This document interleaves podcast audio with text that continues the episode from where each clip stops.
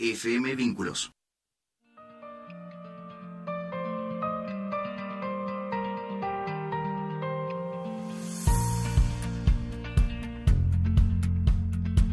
Hola, ¿qué tal? ¿Cómo les va? Acá estamos nuevamente con nuestro programa Acercando Distancias.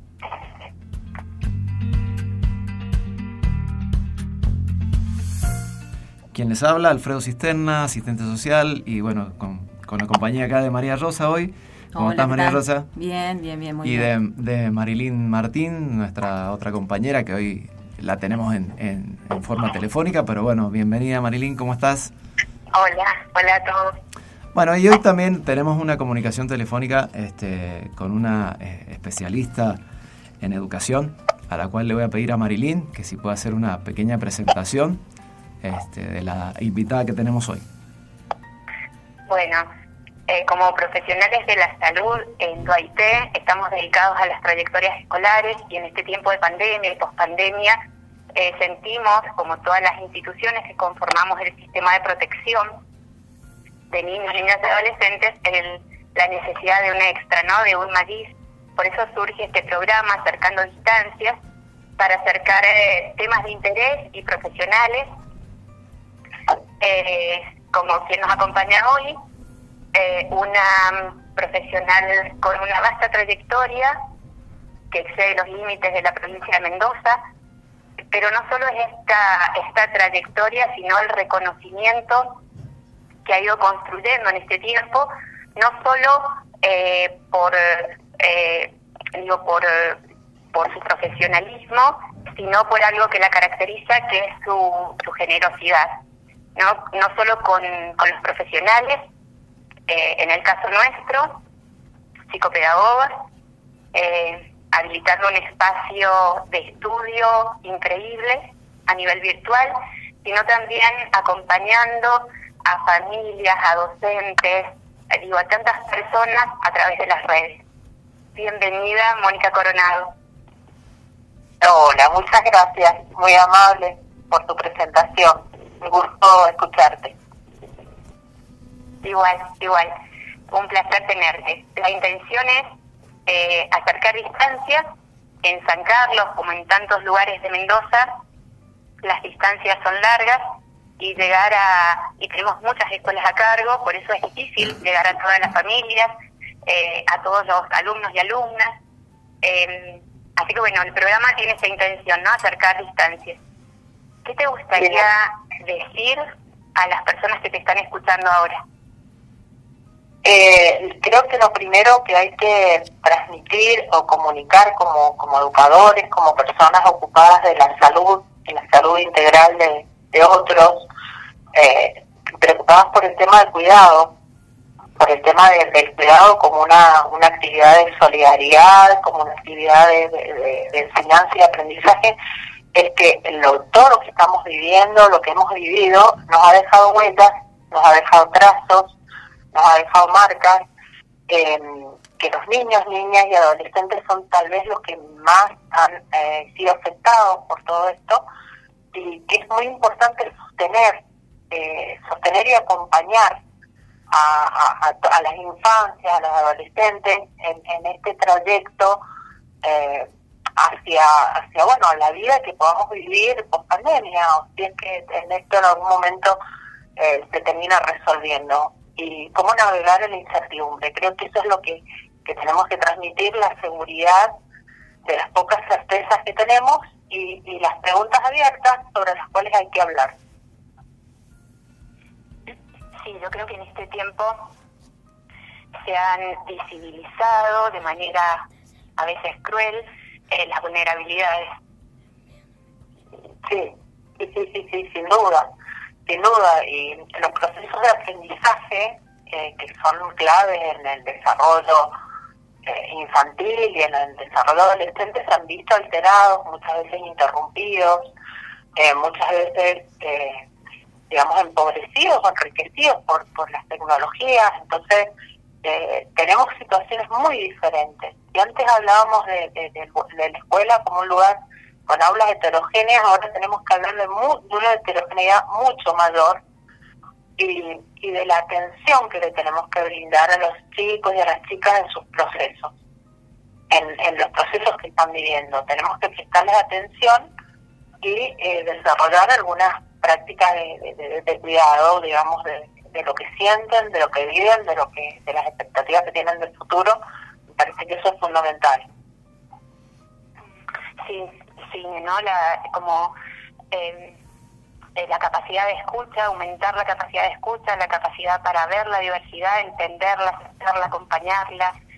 se nos ocurría en este tiempo también no como, como un criterio de trabajo el sostener, aumentar, potenciar las redes, las redes circulares, que se hace mucho más difícil en las zonas más alejadas, eh, pero cuando la dinámica familiar eh, no acompaña que estos niños y niñas, adolescentes, puedan interactuar en, eh, en otras instituciones. ¿no? Te, digo, por ejemplo, trabajamos mucho con escuela artística o fortalecer las interacciones con el sistema de protección. Totalmente, totalmente. El trabajo con, con niños, niñas, adolescentes es un trabajo en red, en el que tienen que participar muchas instituciones, muchas organizaciones eh, que brindan espacios alternativos de encuentro, de acompañamiento y de cuidado. Coincido totalmente con lo que estás planteando. Y es importante que los chicos conozcan, que las familias conozcan esas redes eh, y que sepan que no están solos, que, ninguna familia eh, tiene por qué afrontar en soledad eh, alguna situación, una problemática que tenga con, con un hijo, con una hija en esta situación, sino que cuenta con gente que, que, que, bueno, que está al tanto de lo que se vive, de lo que viven y, que pueda ofrecerles este, este, acompañamiento y este tendido de la red.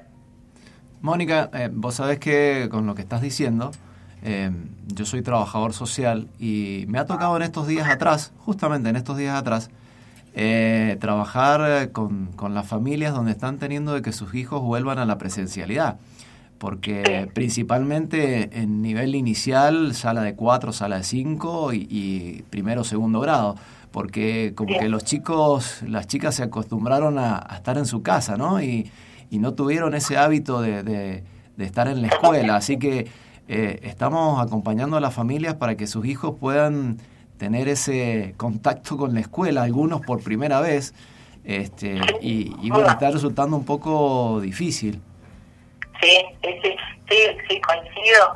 Eh, cuesta mucho cambiar un hábito cuando, cuando la gente tuvo que, que, aislarse, generó un nuevo paquete de hábitos que tenían que ver con la vida de hogar, con el retraimiento, con el aislamiento, con, con también con la intimidad familiar, con eso bonito que tiene el hogar, ¿no? De atractivo, de quedarse. Eh, pero, eh, bueno, es el, el cánato sobre el eros, ¿no? el bueno, nos impulsa a salir de la casa, a buscar aventuras, a, a disfrutar, y el otro a quedarnos quietos, a, quedarnos en reposo. Entonces creo que es importante entender que, que a poco se van instalando estos nuevos hábitos, el de levantarse temprano, el de organizar la vida familiar, el de enviar los chicos, porque tiene sentido ir a la escuela. Seguro. Hay algo que, que, yo creo que hay que insistir y, insistir es que la escuela tiene sentido para los chicos, tiene un sentido no solo de aprendizaje, de socialización, de, organización de su vida, de, muchas cosas que son importantes. Y, y lo que vos comentabas, que chiquitos que, por ejemplo, durante dos años no han ido a la escuela, no conocen a sus compañeros, no conocen el formato escuela. Formato escuela con los recreos, con los lugares, con los espacios, con la autoridad, con todo lo que eso significa o lo conocen con, con burbujas, con mucho control, o sea, no conocen la escuela que hemos conocido nosotros. Y para un chiquito de cuatro años, dos años es la mitad de su vida. es una eternidad. Hay nenes de seis años que vos le preguntás eh, desde cuándo usamos barbijo y te dicen desde siempre. O sea, no recuerdan otra época diferente. Sí. Entonces, mientras más chiquitos son, más, eh, eh, más mm, fuerza tiene la experiencia presente. Mónica, eh, yo desde mi área de, bueno, de psicóloga, eh, también te quería comentar que, bueno, que con con esto coincido en esto de, la adaptación a estos cambios, que es un proceso este, y que hay que sostener, contener al niño y sobre todo a los más chiquitos que, quizás están ingresando a este mundo, digamos, de escolarizado y bueno, eh, es necesario ser paciente.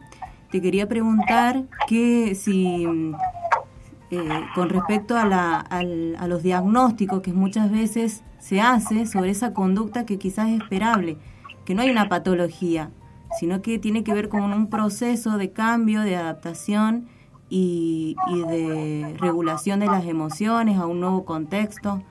Este, entonces, por ahí el tema de los diagnósticos, ¿por qué este chico está golpeando? ¿Por qué este chico está sí eh, corriendo por toda la sala o porque eh, no quiere entrar eh, por ahí sí quizás se presenta como o se lo ve o se lo quiere diagnosticar desde desde la urgencia no sí sí coincido totalmente con lo que estás planteando. Hay una brutalidad y hablo de brutalidad en este diagnóstico de gatillo fácil en donde cualquier chico que presenta una alteración de un comportamiento esperable por ejemplo, han derivado niños por no querer usar el, tapabocas. O chicos que tienen, eh, digamos, dificultades para, para la adquisición del lenguaje por falta de socialización o chicos que no han logrado la lectoescritura, considerar que tienen dislexia, o chicos que tienen trastornos oposicionistas desafiantes porque eh, no toleran, digamos, las restricciones de un protocolo. Entonces, se está patologizando o convirtiendo en una enfermedad una patología, reacciones que son totalmente esperables. Digamos, todo eso que le está pasando a los niños, niñas y adolescentes en esta época es esperable, porque lo que han vivido es un evento eh, sumamente estresante eh, que genera sufrimiento, ha generado un sufrimiento en las familias, en los chicos, hay familias donde han perdido algunos de sus miembros o que han pasado momentos de enfermedad de mucha angustia.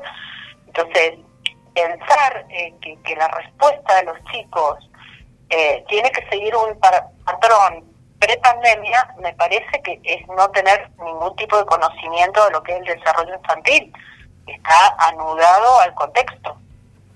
Entonces, eh, me parece que hay que ser sumamente prudente en esta época, sumamente, mucho más que en cualquier otra época, antes de ponerle un rótulo diagnóstico a un niño o una niña por un comportamiento que puede ser de, tipo reactivo a un entorno que es totalmente eh, inesperado, extraño. Eh, creo que, hay que tener un poco de sensatez frente a esa situación. Eh, y, si bien la derivación lo que hace es poner al chico, digamos, en el camino de, de conocerlo, de, la escucha que dijo Marilyn, eh, de esa escucha tan necesaria, eh, el rótulo apresurado me parece que es, aparte de, poco ético, me parece brutal. Brutal porque atrapa a la infancia en, un, en, un, en una patología de la cual es muy difícil después salir. Sí, la verdad que, la verdad que coincidimos en, esos aspectos y bueno, también aparte de trabajar con la familia, es un trabajo que tenemos como equipo nosotros acá de poder eh, eh, trabajar con los docentes esta paciencia, por decirlo de una manera, a que los chicos vayan eh, teniendo estos hábitos que, por ahí en una normalidad se conseguía, tampoco era que, empezaran y, y, estaban ahí nomás habituados, pero era más fácil. Y bueno, tenemos esto que nos está eh, enseñando muchas cosas, e incluso a los padres que, tuvieron que asumir responsabilidades o, aportar conocimientos que a lo mejor no tenían, no solamente con la tecnología, sino en cómo eh, apoyar a sus hijos con, con las tareas virtuales, ¿no? Totalmente, sí. Es algo que nos ha desbordado. O sea, hemos tenido una experiencia, pero como humanidad, no una experiencia subjetiva, individual, de un grupo de familias, es una experiencia de magnitud mundial eh, que nos ha conmovido a todos y a todas, de alguna manera ha conmovido alguna base de lo que creíamos eh, seguro, cierto, conocido, Eh, y para los niños es más difícil manejar esa situación. Entonces, la palabra clave es paciencia. Sí. Mucha paciencia. Mucha. Paciencia. Sí, y sí. espera y escucha. Totalmente, de, de todas las partes, de todas las partes. Yo le leía de, de algunos, y bueno, estuve leyendo algunas cosas tuyas, donde mm, planteabas una frase que decís, los niños no eligen a sus padres, pero los padres sí eligen la forma de educarlos. Y les tocó, este año y medio, vaya que les tocó educarlos, ¿no? Sí, claro. Y aparte que, que no solo educar a los chicos, capear el temporal, porque muchos vieron en peligro sus puestos laborales, eh, muchos de repente eh, tuvieron que, que, que- que recluirse tal vez en, en- en espacios físicos que no eran del todo confortables. O sea, los padres han hecho un trabajo inmenso, inmenso. Han sido socios de la escuela, han hecho lo mejor que han podido. Muchos papás sienten culpa. Y dicen, ay, si yo hubiera sabido, hubiera podido. Bueno, pero hicieron lo mejor que pudieron. A veces no se pudo más. Entonces también acompañar a, los, a las familias y decirle, bueno, se hizo lo que se pudo dentro de la situación que estamos viviendo.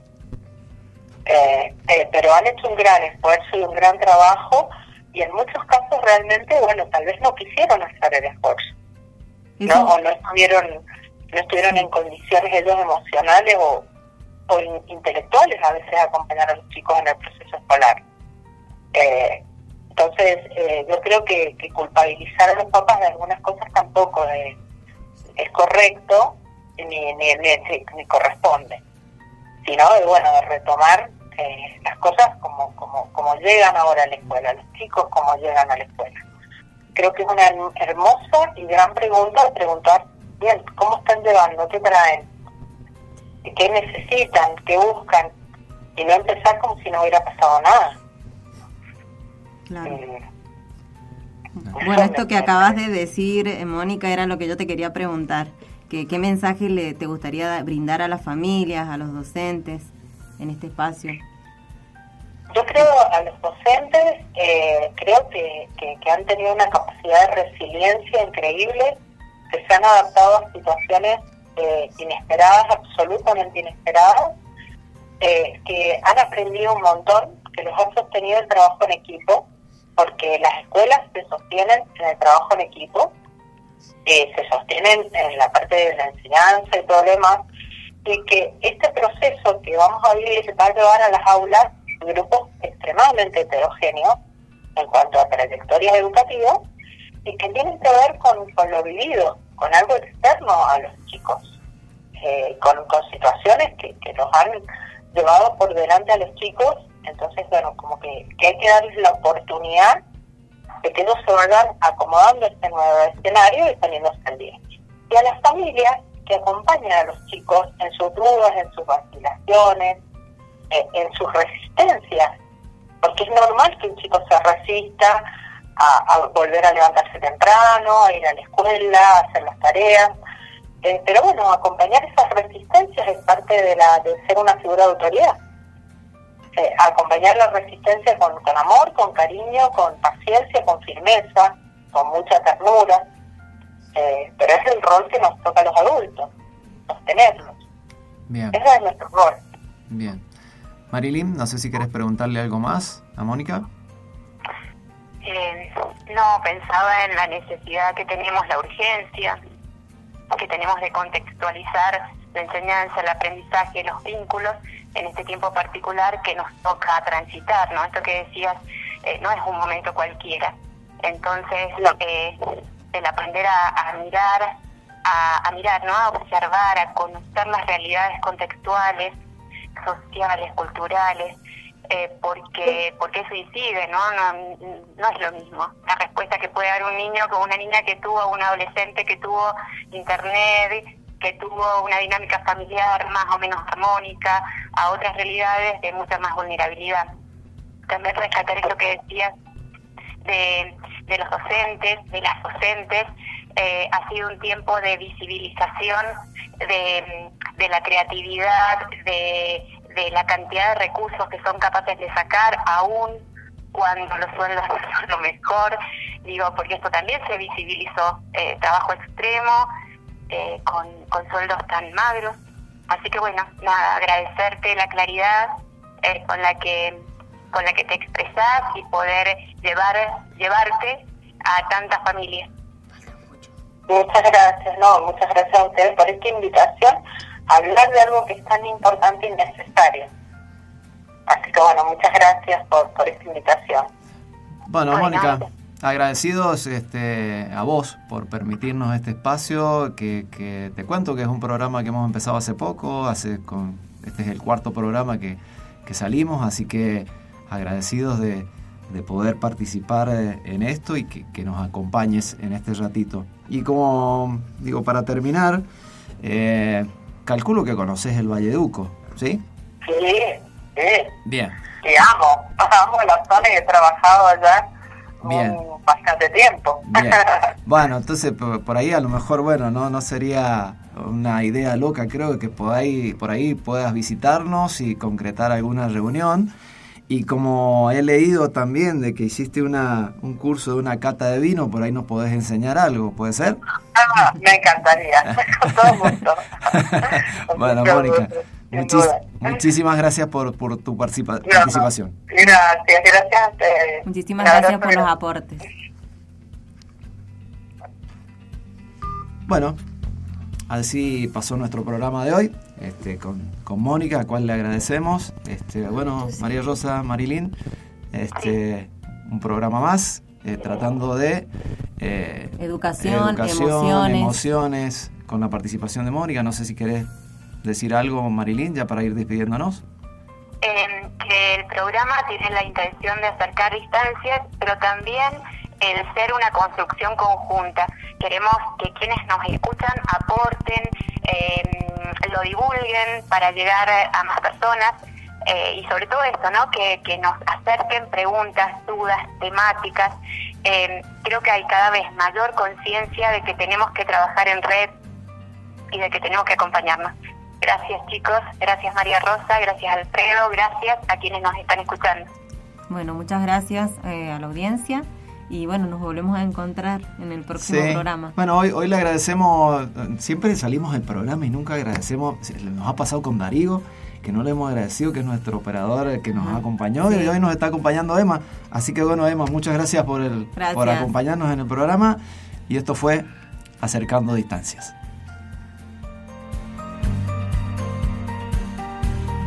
FM Vínculos.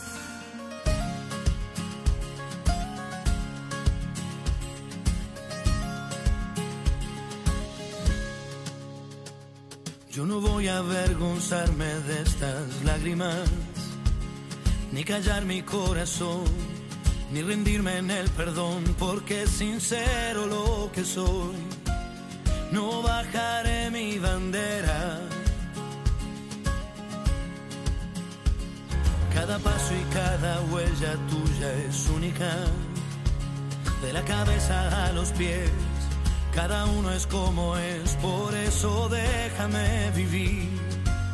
Yo elegiré la manera. Pienso seguir al borde del sol. Aunque digan lo que digan, yo soy más fuerte si me dicen no. A todos se nos quiebra la voz, en todos hay un poco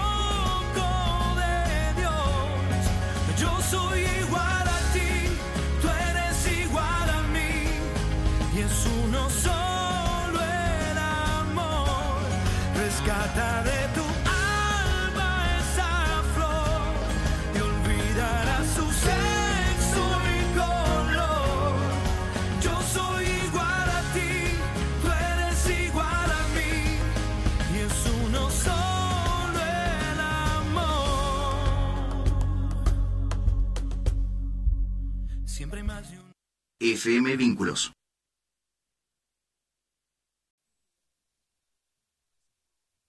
E instala la app de FM Vínculos todo el día a todo volumen.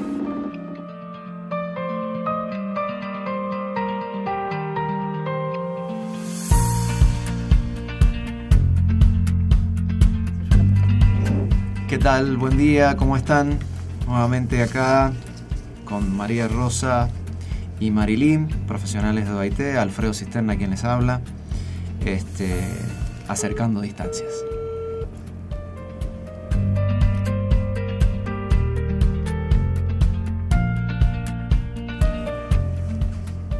Bueno, hoy tenemos un, un programa nuevamente con entrevistas. Eh, estamos comunicándonos en este momento a ver si nos contesta Marcela Aschul.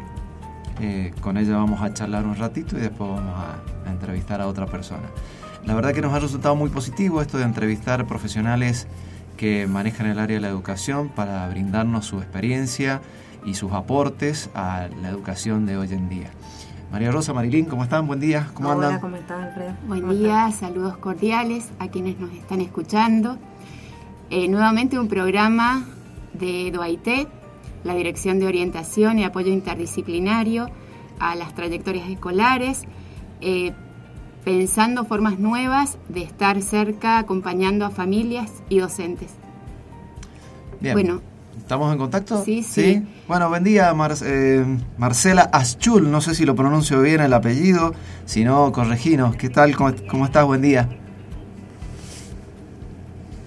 Hola Marcela. Sí, ¿qué tal? ¿Cómo están? ¿Qué Muy, muy bien, un placer tenerte. Marcela, Igualmente. sí. Un placer conversar con ustedes. Te vamos a contar cómo llegamos a vos, Marcela, a través de, Contame. del Foro de Infancia y Adolescencia. Ajá. Pedimos especialistas en juego y nos derivaron a vos. Y la verdad que es, Ah, bueno. es un placer eh, conocerte, tenerte hoy, eh, acercando la palabra a las familias, a los docentes eh, en Mendoza, ¿no? Se acercan las distancias Sí. a través de, eh, de la virtualidad, a través de la radio. Marcela, es un placer, es una maravilla. En contacto a pesar de las distancias, estar cerquita. sí, Marcela es psicopedagoga y psicoanalista, directora de Entramar. Les invitamos también a quienes nos escuchan a, a indagar, a acercarse a ese espacio. Autora de varios libros, Límites jugados, Tejiendo afectos en tiempos de desborde, un psicoanálisis jugado. Es así, ¿cierto?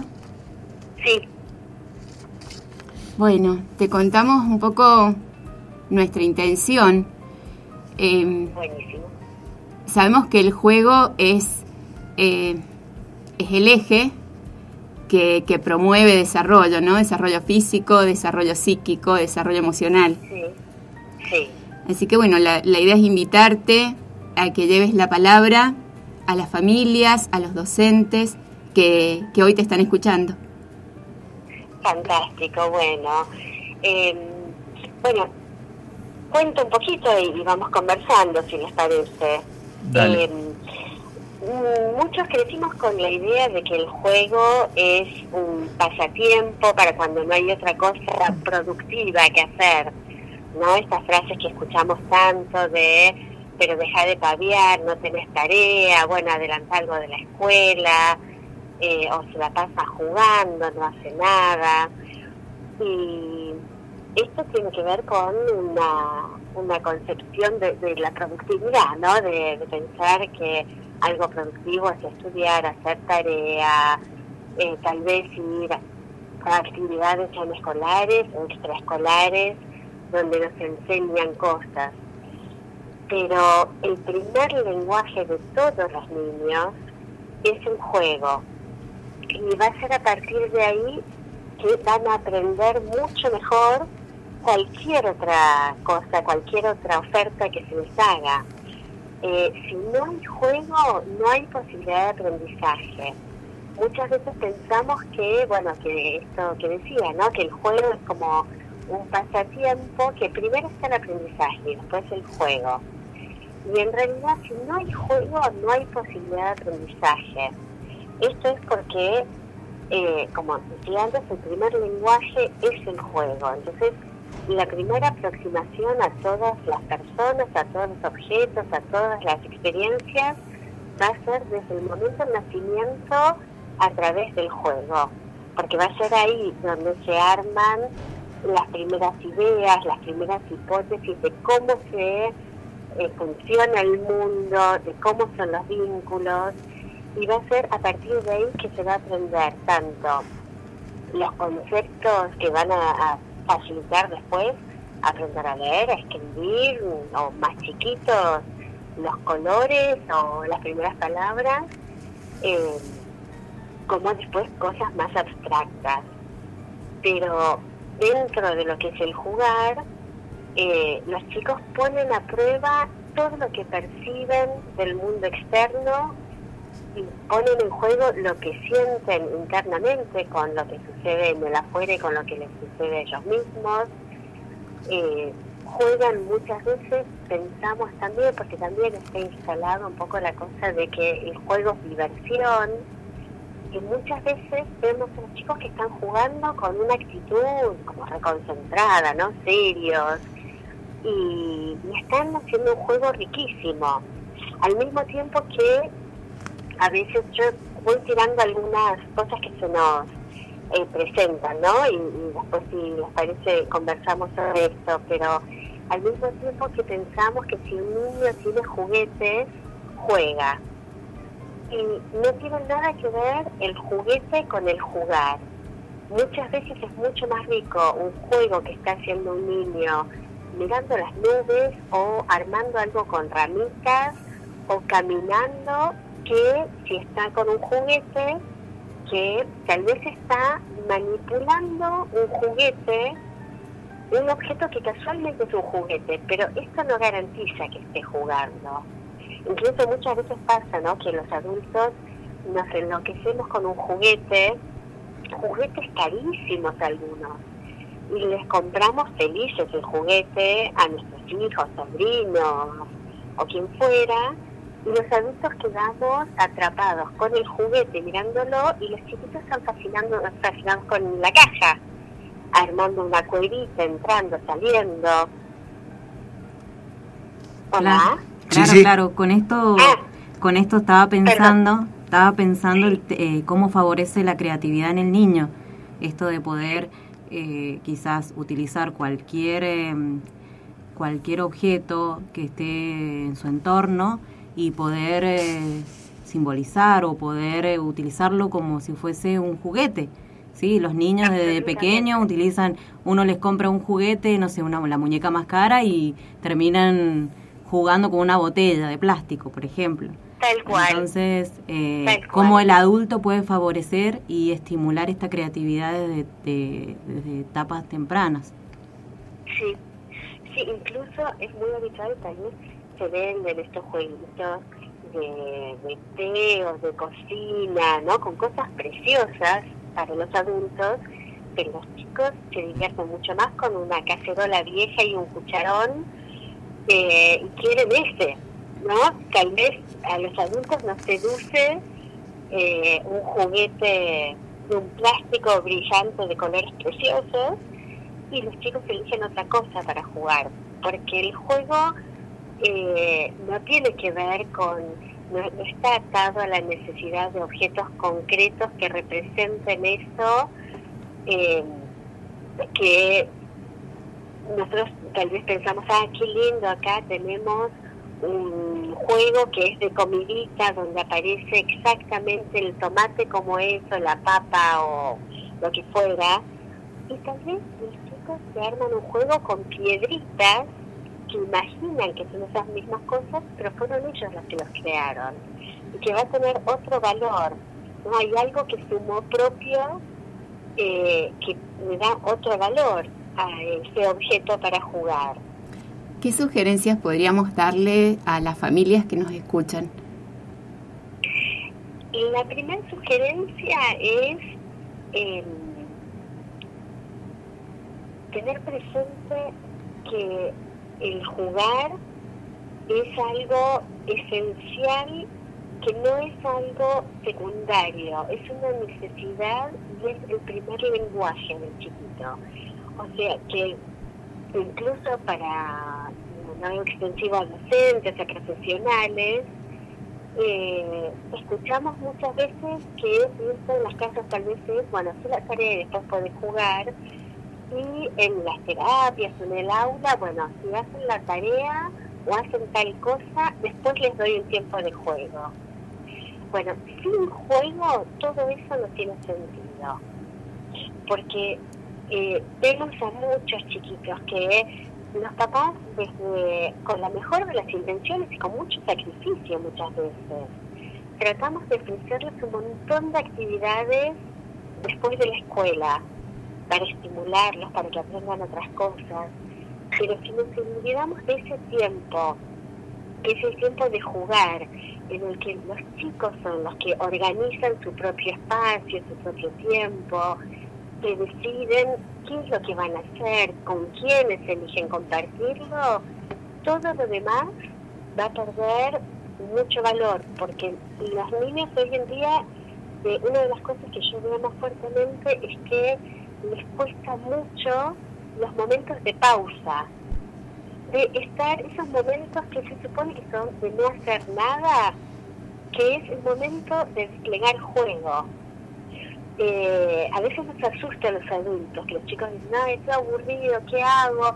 Entonces pensamos que hay que generar nosotros actividades. No, es esencial dejar ese espacio libre, vacante, para que pueda aparecer la creatividad, que es lo que va a ir armando pensamiento en los chicos. Y Tenemos que tolerar la frustración nosotros. con ellos mismos. Marcela, digo, tenemos que tolerar la frustración nosotros. Tolerar la espera. Absolutamente, absolutamente. Esto es un, un tema esencial en este momento porque eh, lo que vemos en la crianza es que estamos en... eh, es muy antipático generalizar, ¿no? Pero cuando a los papás nos cuesta tolerar esa frustración cuando queremos...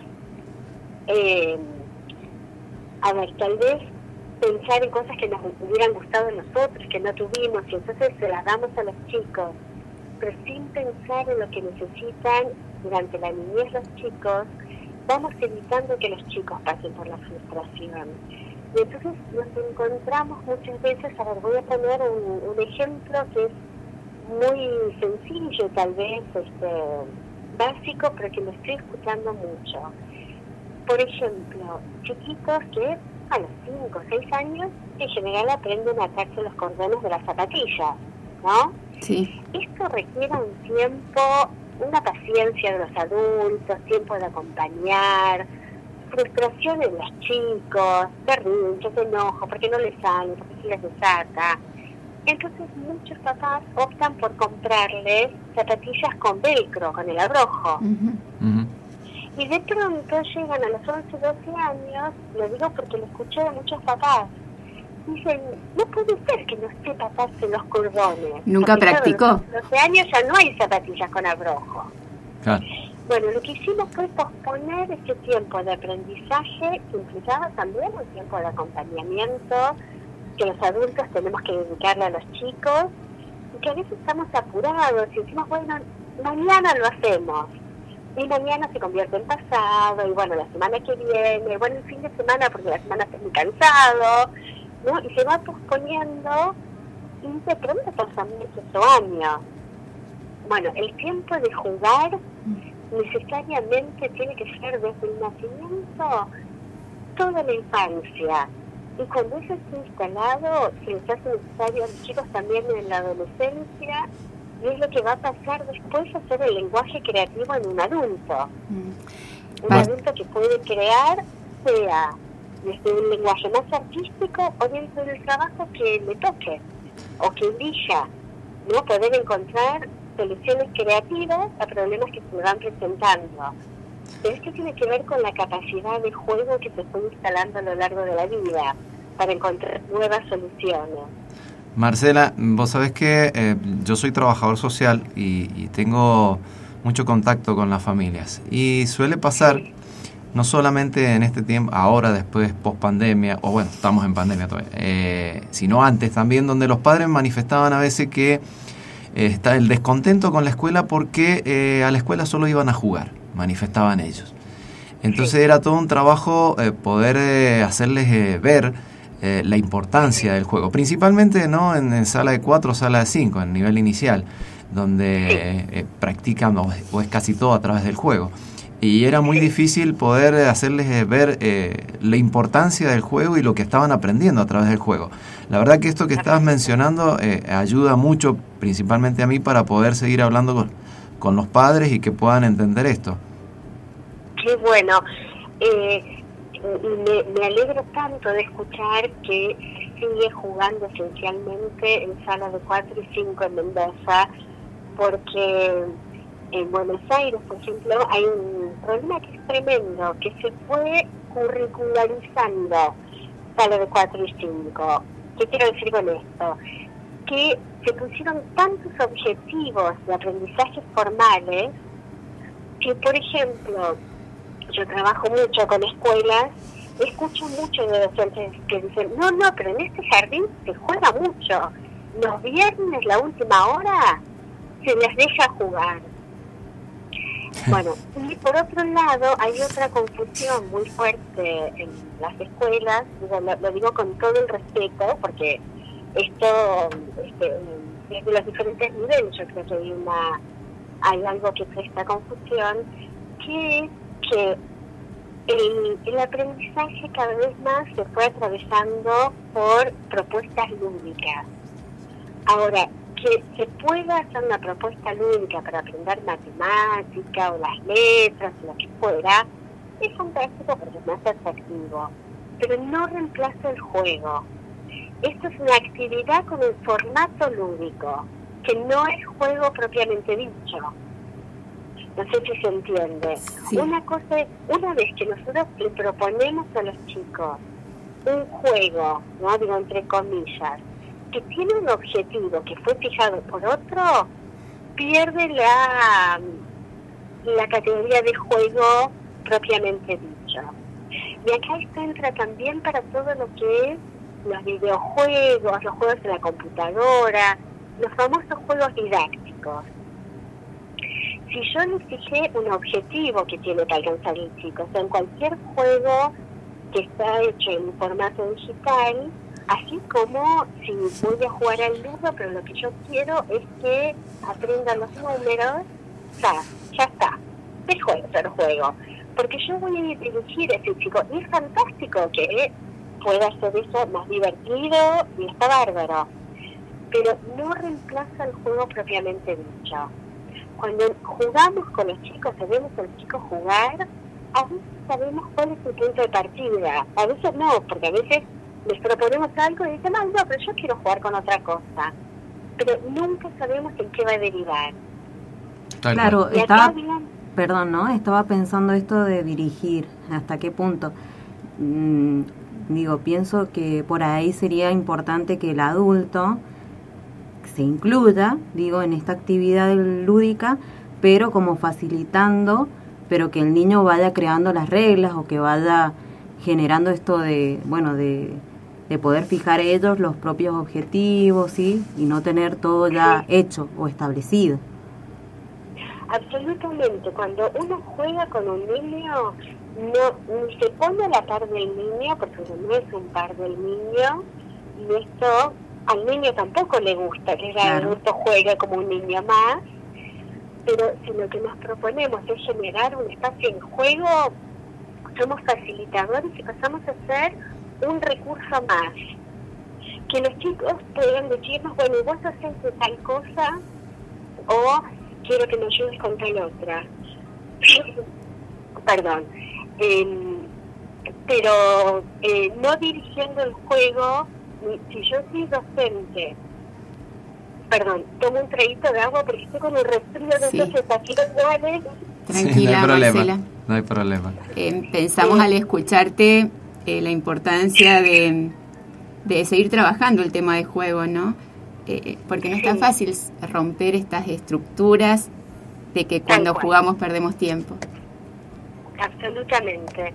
Porque estamos, además, tenemos esto que hablábamos al principio de la productividad y lo que decían de, eh, bueno, la percepción absolutamente genuina de los padres y su inquietud porque se la pasen jugando.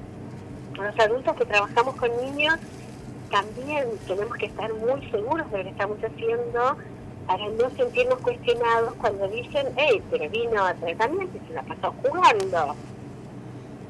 Entonces, esto, además de muchas líneas de formación que están más en boga en este momento, que tiene que ver con aplicar protocolos ya prediseñados, perdón, eh, nosotros también tenemos que deshacernos de estructuras y de, mandatos de, bueno, para que se haya sido productivo el día en la escuela o en el tratamiento tiene que haber una hoja escrita, ¿no? Tiene que volver a casa y los papás tienen que ver que en el cuaderno escribió algo. Eh, esto es algo que, bueno, hay, que hay que trabajar también y contarle a los padres qué es lo que se está haciendo cuando no se escribió en el cuaderno, porque después lo que va a aparecer en el cuaderno va a ser mucho más rico.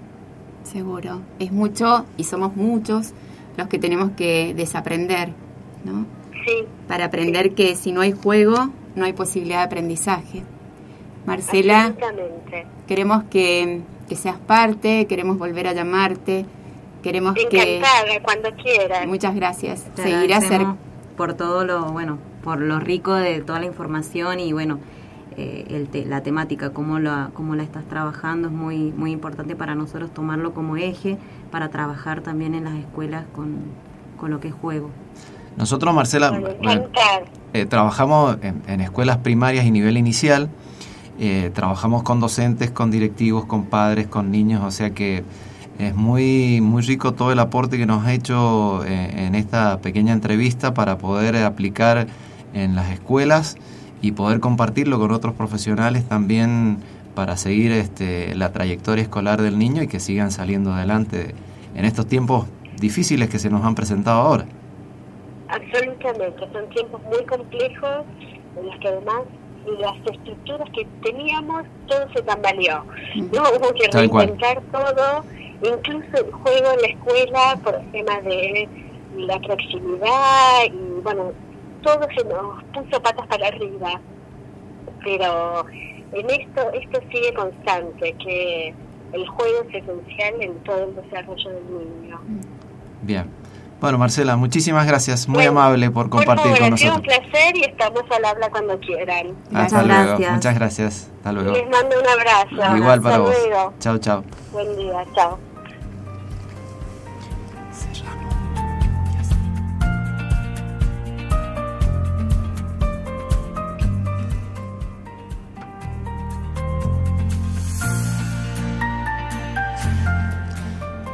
Bueno, hasta acá ha llegado nuestro programa. La verdad que muy, muy interesante todo lo que planteó Marcela y bueno, y la, la posibilidad de poder aplicarlo. Eh, Y cuestiona algo esencial, que es el tiempo. sí, ¿no? Para Totalmente. jugar y para dejar jugar eh, hay que tener tiempo. sí. Y por ahí eso es lo que hablaba de los padres, ¿no? De que por ahí lo dejamos para mañana o lo hacemos después, este, o más tarde. Y ese más tarde se vuelve tiempo eh, largo, a lo mejor semanas o, o meses. Así que bueno, la verdad que eh, para pensar, para pensar todo lo que nos dejó Marcela en el programa de hoy. A pausar un poquito, a no ir tan rápido y permitirnos también esta, jugar. Que también eh, va con el título del programa, ¿no? Acercarnos a nuestros hijos a jugar. Acercando, acercando. Acercando a distancias. distancias. Hasta el próximo programa. Darío, muchas gracias, nuestro Darío. operador.